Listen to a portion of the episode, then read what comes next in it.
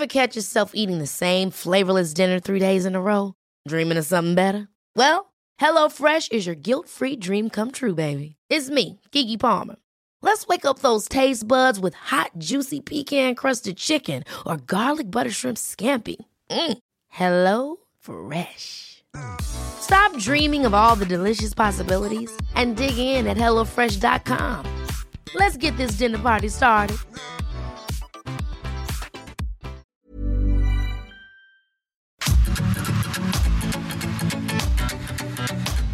GastroLab es un lugar donde cabemos todos. Aquí encontrarás historia, recetas, producto, materia prima, vinos y un sinfín de cosas que a todos interesa, ya que con cocina y vino se aprende en el camino. Déjate llevar por el chef Israel Arechiga a un mundo delicioso. GastroLab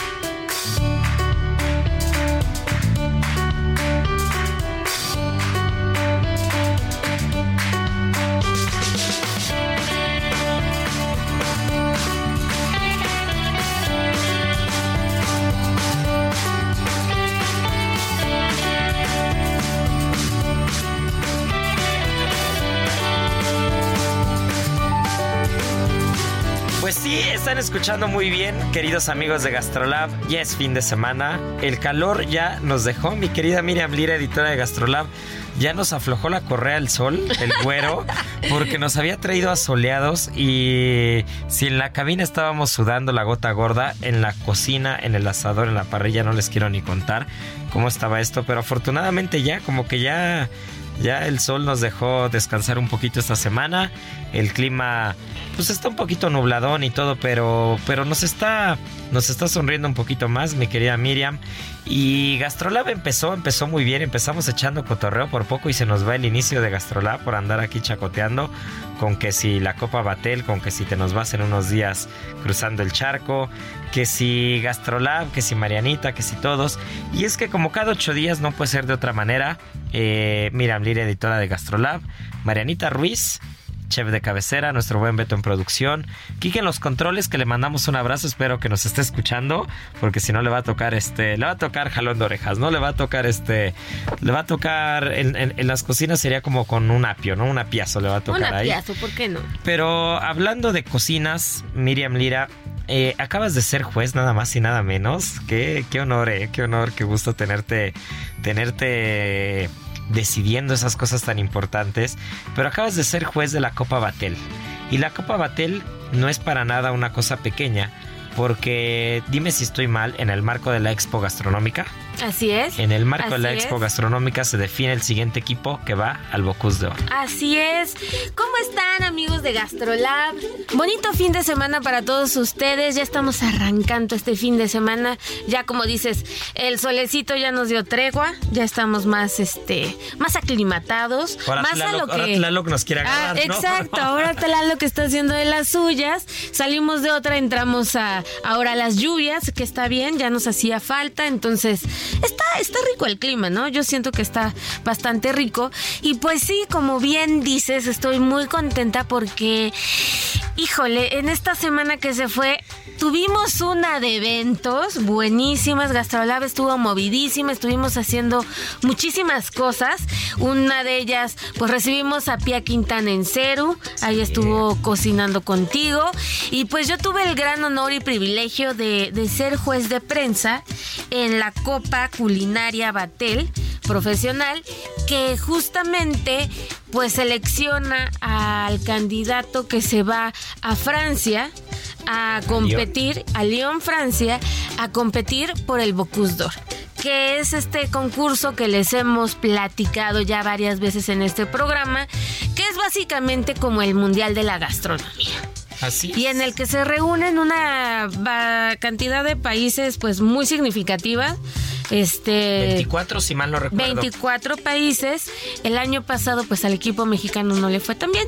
pero este año todo parece indicar que regresan con todo y van con todos los ánimos para llevarse un mejor sitio. Sí, la verdad es de que eh, ya lo hemos dicho muchas veces, eh, la gastronomía mexicana cada vez está pisando más fuerte y yo creo que es cuestión de tiempo, Miri, de que en concursos de talla internacional como el Bocuse d'Or eh, empiezan a, empiecen a tener al, equipo mexicano cada vez en los peldaños más altos, ¿no?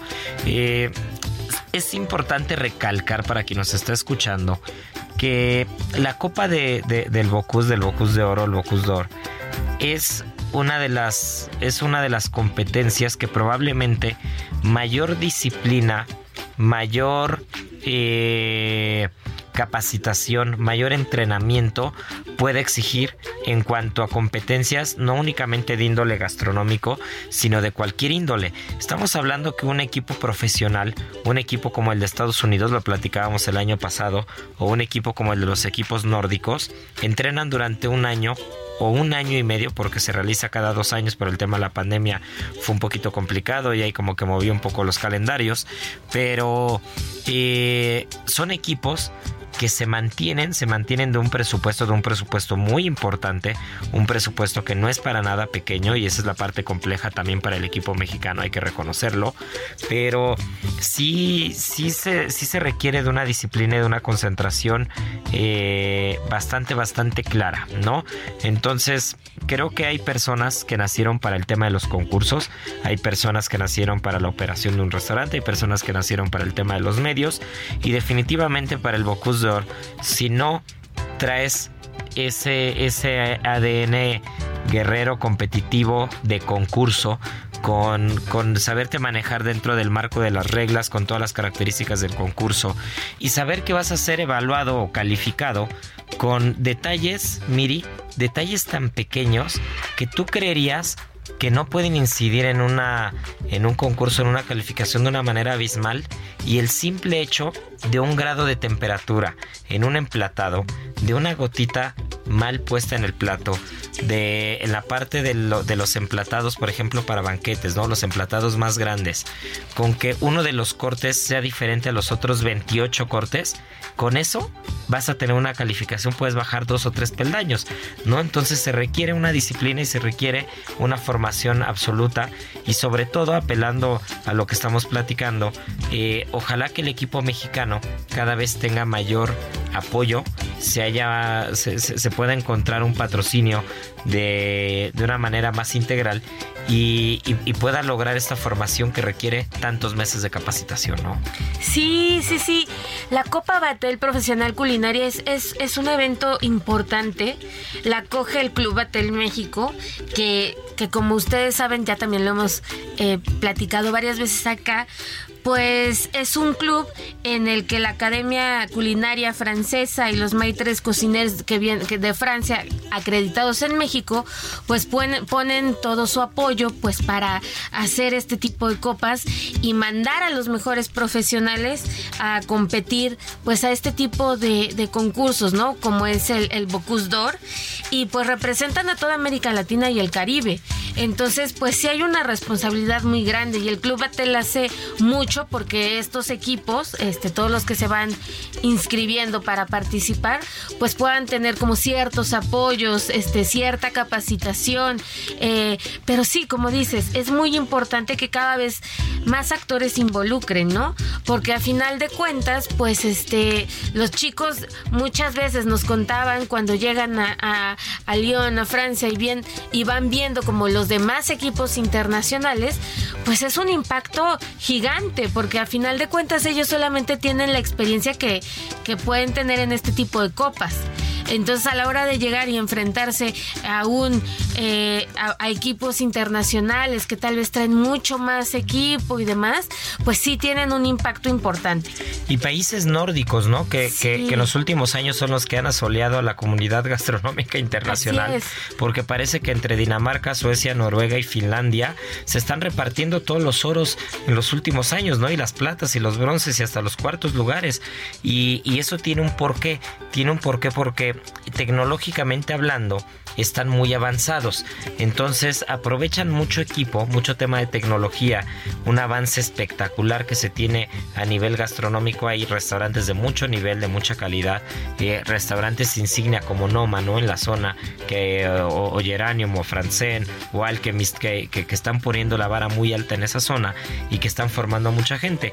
Yo recuerdo que eso nos lo platicaba, no recuerdo si Pepe Salinas o Fer Martínez el año pasado que hablábamos de este tema, que el equipo no sé si era el noruego o el danés, estaban entrenando a la candidata para poder ganar el oro dentro de cuatro concursos ahora mismo con 14 años. Entonces tiene 14 años la chica, la cocinera, y le están formando para que en los siguientes tres o cuatro concursos quede en el cuarto lugar, en el tercero, en el segundo y puedan ganar el oro en un proyecto a largo plazo, ¿no? Entonces eso te da una idea de contra quién estás compitiendo, ¿no?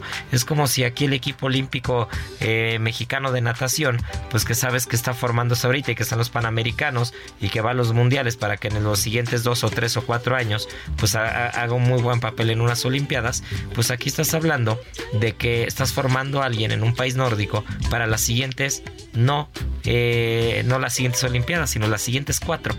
¿no? Entonces dices, yo voy a formar a, a, al competidor para que gane el bronce el siguiente año, eh, para que en cuatro años gane la plata y para que en cuatro años gane el, gane el oro, ¿no? Claro. Entonces es una locura, nos, nos muestran dónde estamos parados, ¿no? Sí, es una locura, o sea, hay muchos apoyos para los equipos mexicanos, sin embargo, sí, sí, sí requiere de mucho más, ¿no? Y no solamente de, pues no sé, de quienes los representan, también como comensales. Debemos empezar a involucrarnos un poquito más o de actores que estamos pues todo el tiempo en contacto con la gastronomía de, de alguna u otra forma, ¿no? O sea, ¿cuántos de nosotros sabíamos que se llevaron a cabo, por ejemplo, esta Copa Batel, ¿no? Cuando, por ejemplo, en el fútbol, este, muchas veces estamos como muy pendientes de, de, nuestras elecciones y vamos y les echamos porras. Debería ser lo mismo, ¿no? Empezar a dar mucho más juego a este tipo de copas para que todos echemos eh, pues estas porras, estos impulsos, que se abran también convocatorias para que se done algún presupuesto y que los equipos puedan llegar mucho más holgados también, ¿no? Porque otras cosas que nos comentaban es que pues tal vez muchos no tienen todo el presupuesto que quisieran para llegar con los equipos que son carísimos, sí, ¿no? Solo con la o, Exacto, o adaptarse, ¿no? Muchas veces se tienen que adaptar pues a lo que tienen, ¿no? Y vienen entrenando con cierto tipo de, de, horno y llegan y tienen otro, entonces ahí ya tienen como algunos puntitos que tienen que recuperarse. Pero mira, este año los tres equipos que estuvieron participando se rifaron durísimo, estuvieron de muy alta calidad, estuvieron compitiendo durante 10 horas, preparando todo, eh, dejando todo perfecto para servir al jurado, este, hicieron unas presentaciones increíbles y a final de cuentas el equipo que ganó fue el equipo Baja, en el que está eh, de presidente estuvo Carlos Gaitán, así es que él va a ir por allá, por allá lo estaremos viendo para que les vamos a compartir las fechas también para que ahora sí todos vayamos y echemos muchas porras sí. y estemos, estemos muy presentes en ello.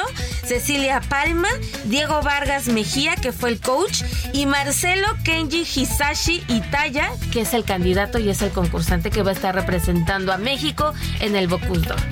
Pues mira, ya estaremos dándole seguimiento, ya estaremos echando porras desde aquí y, y, sobre todo, pues mucho éxito al equipo mexicano, mucha disciplina, mucha formación y enfocarse, enfocarse porque creemos que se puede hacer un papel muy, muy, muy, muy grande, pero tiene que ser cuestión de tiempo, mucha paciencia, mucho sacrificio y mucho éxito, ¿no? Sí, disciplina, disciplina. ¿Qué plato trabajar, te sorprendió trabajar, de los que trabajar, calificaste? A ver, cuéntame. Híjole, ¿sabes qué me sorprendió mucho? Que ponen algunos ingredientes difíciles de manejar, ¿no? Como por ejemplo tener esta maestría para utilizar los ingredientes de temporada. Los champiñones, los vegetales silvestres y tenerlo como todo muy bien equilibrado para no perder el sabor, por ejemplo, del poro, que también resulta de, de repente un poco complicado, ¿no? Entonces creo que eso y llegar a las cocciones perfectas de un sirloin de, de, de, de, presentarlo con creatividad, este, con cortes interesantes y no solamente como estamos acostumbrados a verlo. Pues mira, ahora hace rato que hablábamos de las lluvias y de que Tlaloc ya está empezando este, a corretearnos un poquitín. Eh, justo pensaba en los beneficios de, del tema de las lluvias y, y, me venía a la mente el tema de los hongos. Uh -huh. ¿no? Entonces ahora que platicabas de, de, esta eliminatoria o de esta copa, pues justo el manejo de los hongos, qué buena temporada se ve que viene. Ya empiezan a llegar hongos, ya empiezan a llegar cosas eh, bastante, bastante interesantes, sobre todo hongos como el yema, ¿no? La manita cesárea, este, este hongo amarillo muy rico, vegetales. Creo que, creo que viene una temporada muy buena en cuanto a productos de la tierra se refieren. Y qué bueno que pues Batel está ya empezando a, a, poner la mano ahí porque pues, lo hemos platicado, ¿no? El, manejo de la materia prima, el manejo del producto es simple y sencillamente la base de todo, ¿no? Así es, así es. Y pues nada, nada más decirles a todos los chicos que estén eh, estudiando gastronomía, pues que se animen también a participar, que se acerquen a sus maestros, a, las personas con, la que constan, con las que constantemente están practicando y se animen a entrar a este tipo de concursos. Son, son muy buenos como para ganarse seguridad, para adentrarse al mundo culinario, para conocer gente, para empezar a hacer sus prácticas también y que se vayan pues fogueando en las curtiendo y qué mejor que en un concurso con esa presión, ¿no? Y que se vayan dando cuenta también de la exigencia que hay en ciertas cocinas. Claro, y hay muchos concursos desde nivel más amateur, desde las mismas universidades, desde las escuelas, y es eso justo el, el punto clave, ¿no? Ir ganando confianza, ir ganando confianza, irse metiendo, irse empapando y, de repente pues te podrás encontrar alguna juez como Miriam Lira que, le puedes cautivar el paladar con un buen plato y de la noche a la mañana ya estás en León. ¿No? Cerrándome el ojito con, ah, una buena entradita y ya ah, estuvo. Sí, de fácil. Pero y hablando de León y todo, nos quedan unos pocos minutos de esta primera parte, pero ya nos veniste a soltar el chisme de que te nos vas, te nos vas en un par de semanas. A ver, ¿qué va a andar haciendo Gastrolab en España? Cuéntanos. Híjole, es que se viene un eventazo buenísimo que es la premiación de los mejores viñedos y bodegas del mundo. Está increíble, lo está haciendo Rioja y pues qué más que vamos a ir a dar un recorrido por esa zona.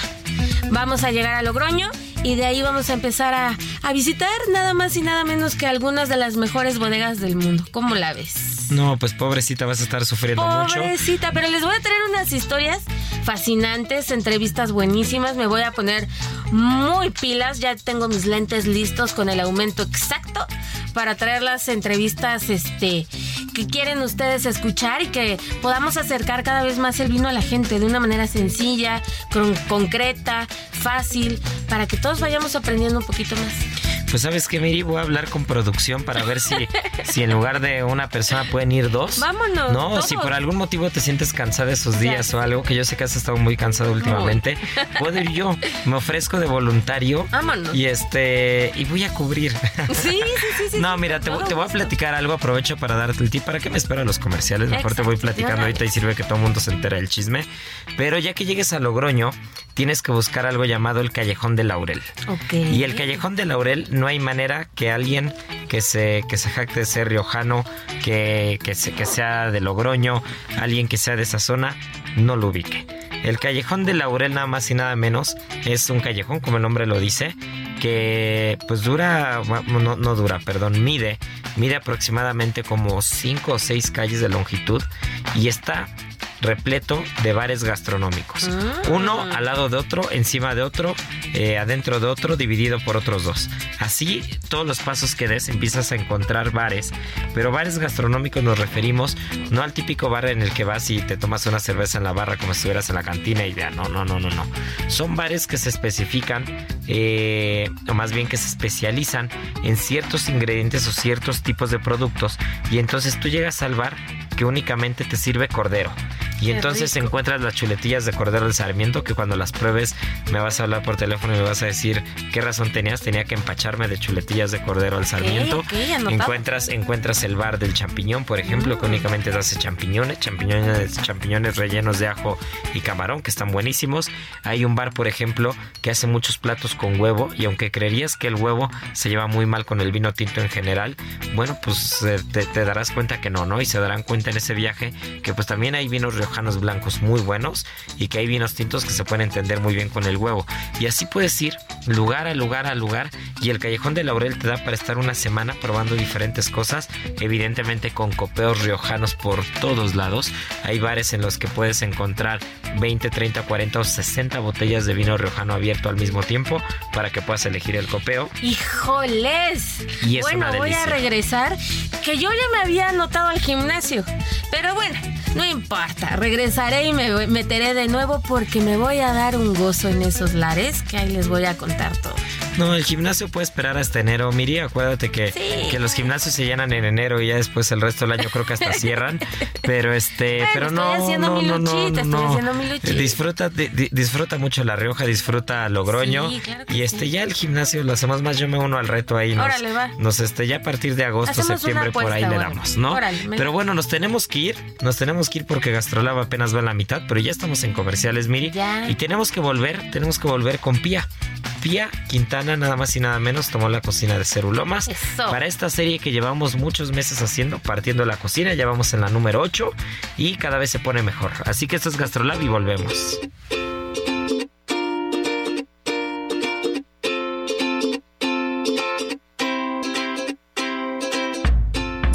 Antojo de un postrecito delicioso y saludable, prepara un tiramisú fit, ya que sus ingredientes serán benéficos para tu salud como la harina de almendras, que no contiene gluten, el huevo, que aporta a tu organismo vitaminas A, D, E y B12, así como el característico café expreso, que será tu aliado para contrarrestar la fatiga.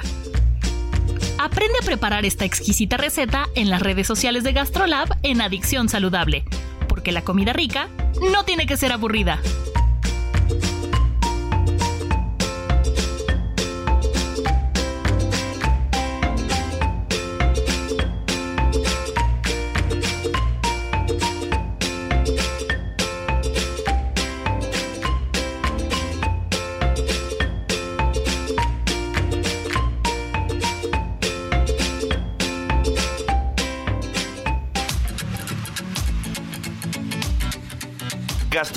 El lugar donde cabemos todos. Vamos a una pausa y regresamos.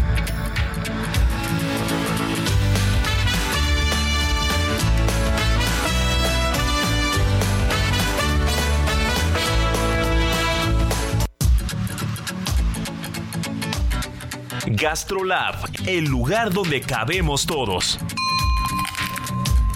Estamos de regreso.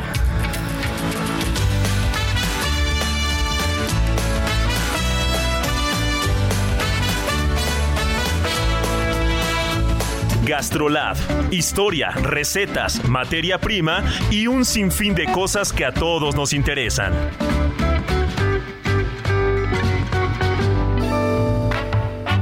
Hola amigos del Heraldo Radio, soy el chef Israel Arechiga de Gastrolab y estoy seguro que si ustedes saben hacer galletas, esta variante les va a gustar mucho porque son unas galletas pero de arroz inflado con quinoa. Así que bueno, hoy tenemos la oportunidad de aprender a hacer una receta diferente y sobre todo muy sana. Los ingredientes vamos a arrancar con media taza de quinoa que la vamos a lavar y después la vamos a hervir durante 15 minutos. Una vez que haya hervido, se va a colar y se va a dejar enfriar. Nos vamos a dar cuenta que la quinoa va a estar bastante suave. Después vamos a necesitar dos tazas de arroz inflado, media taza de cacahuates que si lo queremos sustituir por nuez de la India, por pistaches, por un poquito de avellanas también puede ser posible. Y como dato importante es el primero, si ustedes huelen frutos secos que ya tienen en la alacena desde hace mucho y tienen un aroma bastante intenso como aceite ranciado, es importante que esos frutos secos se desechen. Si no, nosotros lo que podemos hacer es comprarlos y una vez que están bien frescos tostarlos durante un par de minutos sin que se quemen y están listos para usar. El resto son tres cucharadas de azúcar, dos de mantequilla y en gastrolabweb.com podemos acabar el resto de la receta. No hay amor más puro y sincero que el de un cocinero. I'm Sandra, and I'm just the professional your small business was looking for. But you didn't hire me because you didn't use LinkedIn jobs. LinkedIn has professionals you can't find anywhere else, including those who aren't actively looking for a new job but might be open to the perfect role, like me. In a given month, over 70% of LinkedIn users don't visit other leading job sites. So if you're not looking on LinkedIn, you'll miss out on great candidates like Sandra. Start hiring professionals like a professional. Post your free job on linkedin.com/people today.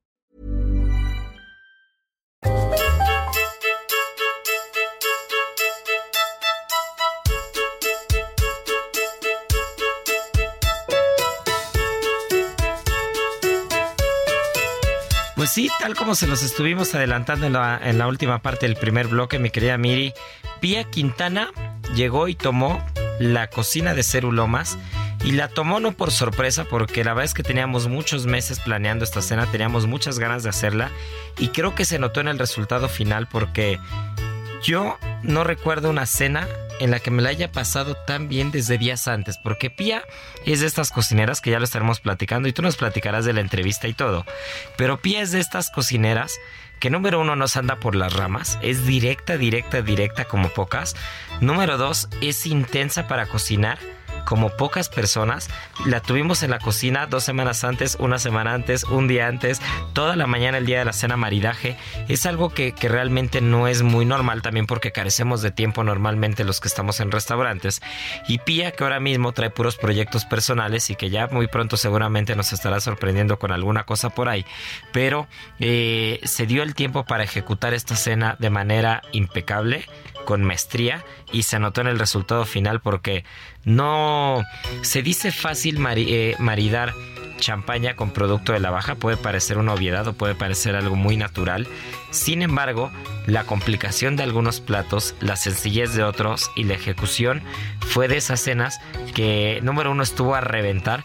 Fiel, fiel a nuestra tradición en Cerulomas, se nos olvidó subir el sold out y entonces como no lo subí, como se nos fue y como ya están acostumbrados a que lo, subió, lo subo siempre, avisamos al equipo, pues se fueron aceptando más reservas y más y más y más. Y lo que iba a ser una cena maridaje para 45 personas que le había dicho a Pía, acabó siendo de 83, ¿no? Más el servicio del restaurante. Entonces ya te imaginarás la locura de día. Y ese mismo día antes de la cena, a la hora de la comida, nos dieron una arrastrada en el restaurante. Se puso a reventar a la hora de la comida y se estaba haciendo, eh, se estaba haciendo misa en plaza de la cena.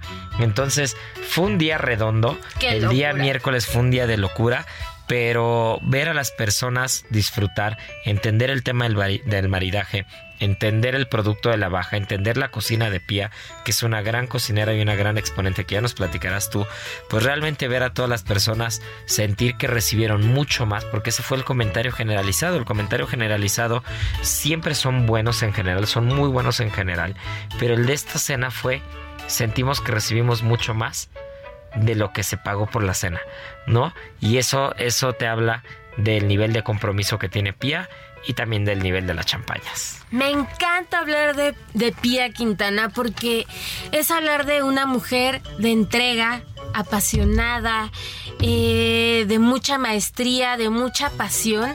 Para conocer un poquito a Pía, yo creo que hay que hablar de una cocinera que tiene más de 20 años de trayectoria, que ha cocinado en alguno de los mejores lugares del mundo, el Bully, en Nada más y nada menos. Y durante un buen rato. Entonces, maestría tiene, técnica tiene, manejo del ingrediente domina, pero Pía lo que hace es que no sé, como que hace ver sencillo lo que hace. Y el plato, aunque tenga una complejidad en sí mismo, tiene un arte que lo hace ver muy sencillo. Y el sabor se mantiene y el ingrediente fluye y el ingrediente sabe a lo que tiene que saber. Y eso yo creo que dentro de la cocina es una de las cosas más complicadas, ¿no? Hacer sencillo lo complicado, ahora sí, entre comillas. Y ella lo lleva a cabo de una manera genuina, genial y, lo plasma muy bien en todos estos platos, ¿no? Como tú bien decías, o sea, estuvo talachando un buen rato para llevar a cabo esta cena y, ahí notamos cómo va descubriendo ella los sabores que quiere plasmar, los platos que quiere llevar a la mesa, con qué hay que maridarlo y que todo fluya de una manera tan casual y tan bonita que al final termines diciendo qué rica comida de mar, qué rica comida de la baja y que fluya y la disfrutes y que, como dices, termines recibiendo más de lo que todo mundo esperaba, ¿no? Y no es casualidad que tenga un libro Pía, que haya escrito un libro que tuve oportunidad yo de ir, este, porque es una muy buena amiga, no solamente la, quiero como profesional, sino como amiga. Eh, tuve la oportunidad de ir a la presentación de su libro hace dos años, si mal lo recuerdo, en Cuina, ¿no? Entonces justo ahí fui, eh, presentó el libro, que si mal lo recuerdo el nombre es El arte de lo sencillo, ¿no? Entonces es un libro que tengo grabada la portada, es una coliflor, entonces es una coliflor, la entrada, una, una coliflor como en esta portada y, es un libro que te refleja lo que es ella, ¿no? Es un libro que te habla de, de cómo lo sencillo también es un arte y es a veces más complicado, lo acabas de describir perfecto, ¿no? E, el, el, acto de hacer fácil lo sencillo, lo complejo, ¿no? Y, creo que la cocina de pie es eso.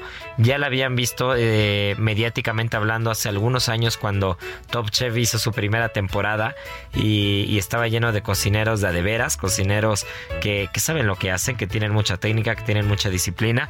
Y Pia fue una de esas personas que estuvo en esa primera temporada de Top Chef. Y, y bueno, de ahí puras cosas buenas profesionalmente hablando. Y creo que, creo que vamos a estar escuchando cada vez su nombre porque como buena cocinera mexicana tiene garra, tiene calidad, tiene mucha destreza en el manejo y en, la habilidad para manejar el producto, no solamente de la baja, sino general. Y creo que, vamos a estar colaborando mucho porque fuimos muy felices haciendo esta cena. Sí, sí, sí. Y además, algo particular en su cocina es que siempre tiene un guiño y una guía muy específica hacia la cocina sana porque no es ningún secreto, eh, Pía padeció cáncer de mama.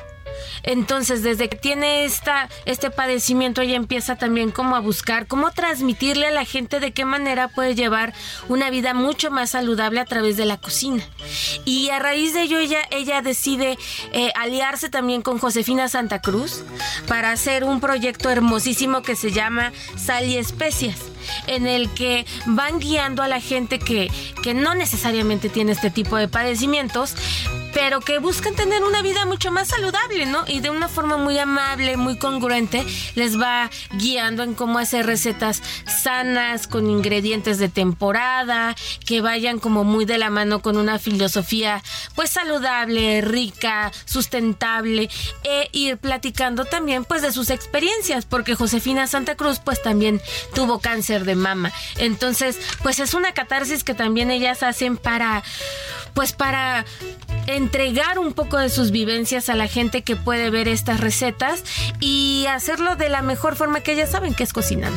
Pues estaría súper bien invitarlas a, la cabina, tanto a Josefina como a Pía, que estoy seguro que vendrán encantadas para que nos platiquen un poco más de ese proyecto y sobre todo quien nos esté escuchando y vea alguna forma de sumarse, se pueda sumar, porque así es como las cosas van creciendo, ¿no? Así es como los proyectos funcionan. Ya lo decías, yo recuerdo muy bien eh, cuando Pía estaba justo con este padecimiento que iba a comer era cerulomas y me decía, estoy reventada, pero lo único que quiero es algo que me, que me, que me apapache el estómago, ¿no? Y de repente llegaba y me decía, ¿qué crees? Hoy no puedo comer nada rojo. ¿no? Entonces, quiero la ensalada que me encanta, pero cámbiale lo que le tengas que cambiar. No puedo comer nada rojo. Y lo platicaba yo con Pia porque aparte la veo más fuerte que nunca, está mucho mejor que nunca, está hecho un roble esta mujer. Y está guapísima. Sí. Y le decía a Pia, le decía, pues, cómo saliste tan rápido? ¿Cómo, ¿Cómo le hiciste? ¿no? Entonces me dijo, a ver, no estoy en absolutamente nada en contra del tema medicina y avances científicos y todo. Eh, hice las quimios como cualquier persona, llevé el tema medicinal al 100%, pero me recargué un poco más en el tema sano, en el tema de lo que se puede comer, en el tema eh, espiritual, en muchas otras cosas. Y en el tema alimenticio me platicaba como ciertas cosas que, que no son una regla cuando estás con quimios o cuando estás con algún tema de estos. Sin embargo, sí eh, se recargó en una alimentación 100% saludable y ella notó cómo le podía, cómo, cómo se sentía mejor, cómo la ayudaba, ¿no? Entonces... ¿Te acuerdas que cuando tuvimos esta entrevista padrísima también con Dominic Green? Ajá, así es. Ella justamente también que, que tuvo un padecimiento similar, nos hablaba acerca de eso, ¿no? De cómo la cocina se, tra se tradujo en su mejor aliado en los momentos más difíciles que ella estaba enfrentando la enfermedad, comer bien la hizo tomar las energías que ella necesitaba para, para, para, y ella lo dice con esas palabras, para curarse. Tal cual.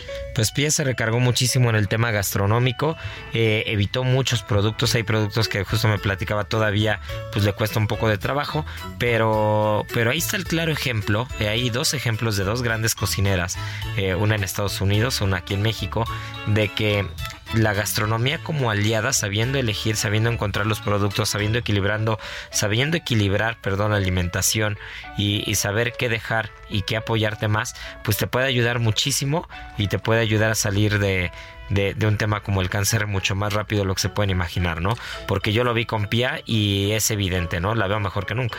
Sí, y, bueno, este proyecto que tiene con Josefina Sal y Especias, eh, originalmente iba a ser un libro oncológico Pero bueno, la personalidad de Pía, la personalidad de Josefina las llevó a, transformar todo este proyecto y hacerlo en estas recetas padrísimas que tienen en Instagram, en video, eh, vivencias, alegría, vida, eh, compartir de primera mano y se fue haciendo otro proyecto que bueno, ahora es mucho más que recetas, ¿no? Porque comparten ahí vivencias, hablan acerca de los ingredientes que les gusta, que les ha funcionado y pues se hizo como un poco compartir parte de sí mismas hacia la gente y eso es bien bonito porque como dices terminan entregando más de lo que uno esperaba.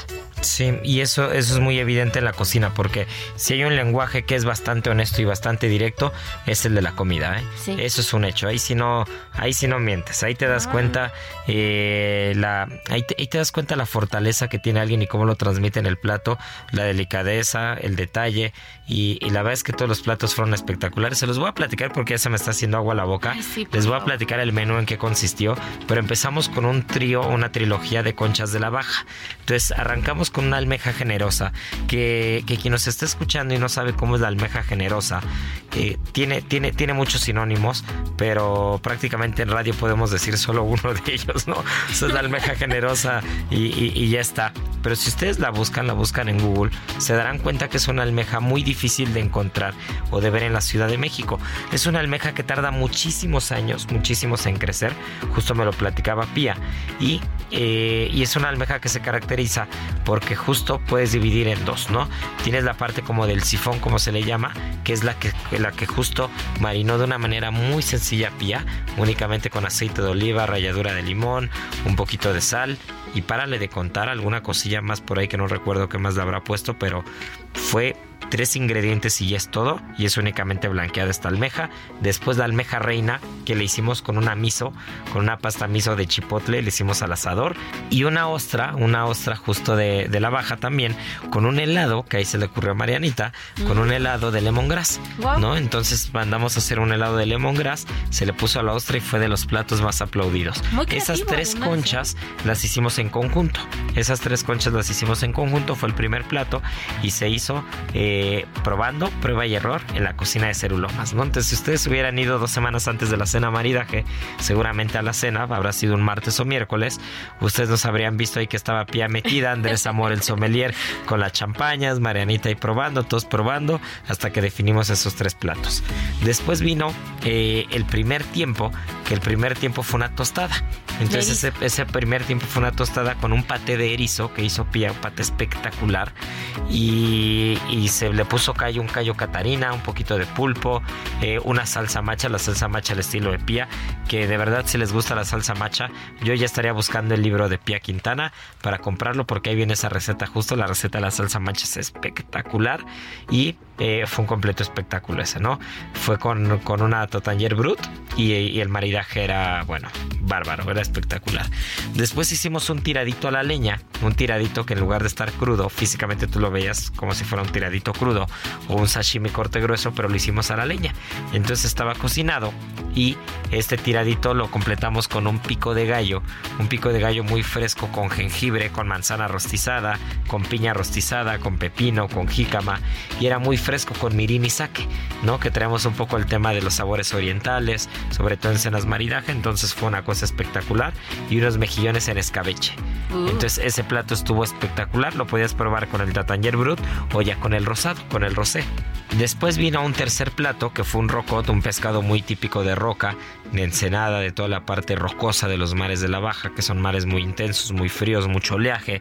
No son los mejores para meterse a nadar, pero sí son los mejores para sacar producto, ¿no? Entonces, este rocot se hizo con un puré de chiribía, que lo mismo, para quien no sabe qué es la chiribía, la chiribía es una especie como de, imagínense una zanahoria albina, una zanahoria total, total y absolutamente blanca, más grande que una zanahoria y con un sabor bastante perfumado fumado y particular, un sabor intenso.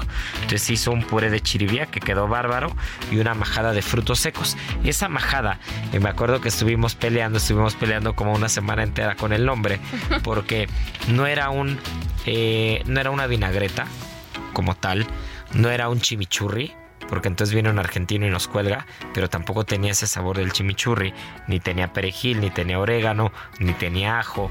Eh, y entonces le propuse yo la palabra de majada, que majada es como como estas, estas hojas verdes troceadas, como se le llama en Andalucía, sobre todo, o en la parte del Mediterráneo, que son como preparaciones muy frescas, ¿no? Con aceite de oliva, cítricos y todo. Y entonces al final no acabó muy convencida, pero, le puso majada, ¿no? Entonces, como que no nos pusimos de acuerdo y dijo, bueno, está bien majada, ¿no? Y este, y esta majada, que ya nos, ya nos enclochamos con el nombre, pero esta majada era una cosa espectacular con frutos secos, ¿no? Porque recordemos que los frutos secos y sobre todo los frutos de hidratados son muy típicos de Baja California, ¿no? De la Baja. Entonces, justo en la Baja dátiles, pasas, bueno, los viñedos que te digo, ¿no? En Baja California Norte, el tema, el tema de los de las pasas es una cosa espectacular, frutos secos en general, almendras, y esta majada fue bárbara. Y con el, con el champán rosado era una cosa de pararse y aplaudir. Y después se nos ocurrió hacer un jamón de atún. Entonces dijimos que teníamos ganas de hacer un jamón de atún. Y la verdad es que nos aventuramos para que vean que este dato está curioso, este dato estoy seguro que van a disfrutarlo. Eh, si ustedes creen que los cocineros profesionales eh, tenemos todo muy claro, no es así. Entramos a Google, buscamos jamón de atún, vimos 18 videos, 30 recetas y elegimos la que más sentido nos hizo. Y dijimos que es algo que Dios quiera, ¿no? Entonces, seguimos algo que normalmente no hacemos, seguimos un tutorial para poder hacer jamón de atún. Y la intuición. Y la intuición. Y el primer día dijimos, esto está raro. El segundo día dijimos, esto se nos está yendo de las manos. El tercer día dijimos, chin. rico. No, dijimos chin, el color como que se está poniendo extraño. Como que pero porque sí, porque hicimos una especie de recado, pero en lugar de un mm. recado negro, imagínate la textura de un recado, pero en un adobo rojo, ¿no? Entonces, eh, como que no estábamos muy seguros de si los pasos que estábamos siguiendo eran los correctos o no, ¿no? Pero este, pero estábamos siguiendo el tutorial y el sentido común de cocinero, pues lo traemos, ¿no? Y evidentemente para tranquilidad de todos, para que, para que no sientan que este, estamos haciendo nada extraño, pues cuando algo no tiene las características organolépticas que las, las platicábamos uno o dos programas anteriores, pues evidentemente va para atrás el producto, la preparación. Entonces no es como que se fuera a echar a perder porque aparte la salazón eh, deshidrata y la sal es un método de conservación natural. Y ya lo platicábamos hace de estos programas de lo que era la asesina o el bacalao salado y todo esto. Entonces el jamón de atún estaba muy safe por esa parte, pero en características gastronómicas no organolépticas probablemente eh, no tenía el acabado que buscábamos, ¿no? Y después pasó el cuarto y quinto día y el quinto día ya se veía mejor, ya tenía más facha de atún, entonces de, de jamón de atún, entonces lo probamos y estaba salado y dijimos, china, a ver si no se nos saló, ¿no? Entonces estamos haciendo otras pruebas y pasó una semana, una semana que se había curado, que se había salado y que se estaba secando, ¿no? Al quinto, sexto día, séptimo día, octavo día, el jamón estaba espectacular, ¿no? Entonces dijimos, ah, ¿qué creen? Sí sirve, ¿no? Sí sirvió nuestro tutorial que hicimos, hicimos, tenemos que, tenemos que reconocer que hicimos un Frankenstein entre el tutorial y una receta que nos hizo mucho sentido. Después recordé que tenía yo un libro que es el del chef del mar de Ángel León que pues nada más y nada menos en Aponiente, uno de los el, máximo exponente de cocina del mar, yo creo que a nivel mundial. Cocina 100% del mar es Ángel León es la referencia y él tiene una receta de jamón de atún, pero bueno, too late. Eh, ya será para la siguiente cena pareja que hagamos un jamón de atún, usaremos la receta de Ángel León. Oye, pero ¿sabes qué? Me llama mucho la atención que, que siento que esta ha sido una de las cenas más creativas que ha habido que, que partiendo la cocina ha tenido muchos buenos momentos, pero esta me ha sorprendido mucho por la creatividad este, como que cada vez son más juguetones en la cocina, se prestan más a interactuar con los conocimientos que traen los chefs y terminan siendo cosas increíbles. y, nos, pasó apenas con Antifine Dining, con Alfredo, que también hicimos platos en conjunto. Seguramente la que viene va a ser con Michael Calderón, que ya nos estamos poniendo de acuerdo. Ya, ya. Entonces, eh, partiendo la cocina tiene para mucho. Tenemos muchos amigos, afortunadamente.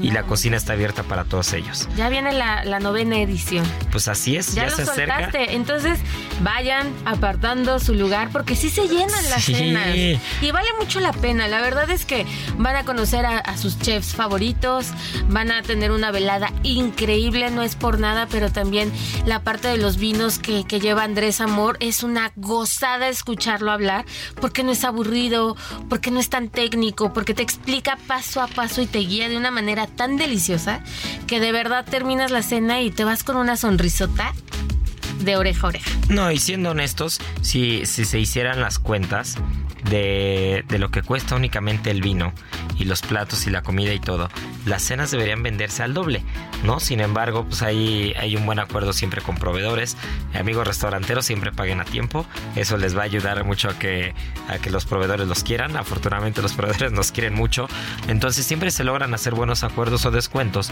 y eso permite que las cenas se puedan vender a un precio justo, un precio incluso mucho más bajo de lo que debería, ¿no?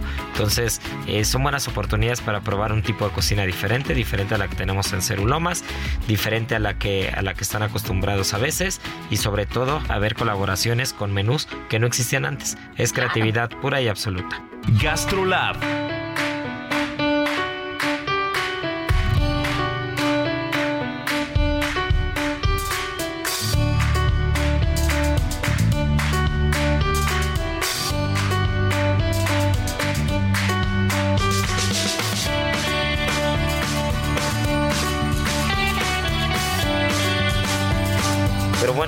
Que, lo que ya no es tanta creatividad, mi querida Miri, es que vamos a hacer en el último minuto, porque Gastrolab se nos está yendo.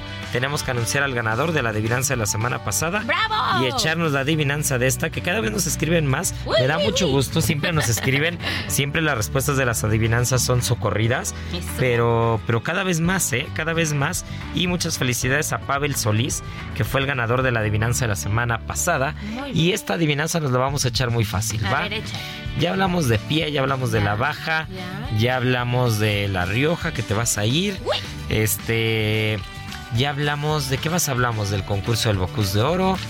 Hemos estado hablando de muchas cosas, pero que nos digan, ahí te va, esta va a estar buena. Hablamos de las pasas, de los viñedos y del tema del vino y la baja. Vamos a ligar Rioja y la baja. A ver, ¿no? échale. Entonces, que nos digan dos uvas típicas de la Rioja y dos uvas típicas de Ensenada. Está bien Está bien fácil, está bien Dos uvas fácil. típicas de La Rioja y dos uvas típicas de Ensenada. Ya saben, arroba Israel, A-R-E-T-X-I-G, arroba Israel Arechiga. Porque aparte ya saben que los regalos nos encanta regalar vino. Obvio. Entonces, este, y ahí están las pruebas, ¿eh? Tenemos las fotos de sí, todo, sí, de todo aquel que va a recogerlo. Ahí están las, las pruebas en Cero San Ángel, siempre es donde se recoge el premio. Entonces, pues muchas gracias por escucharnos.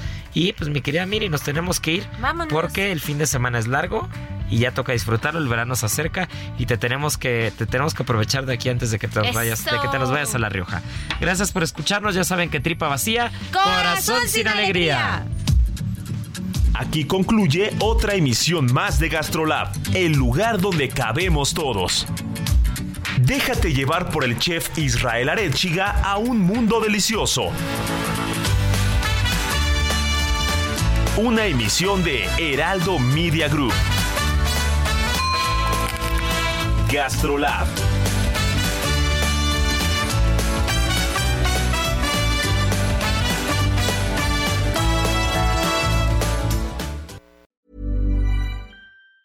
Ever catch yourself eating the same flavorless dinner three days in a row?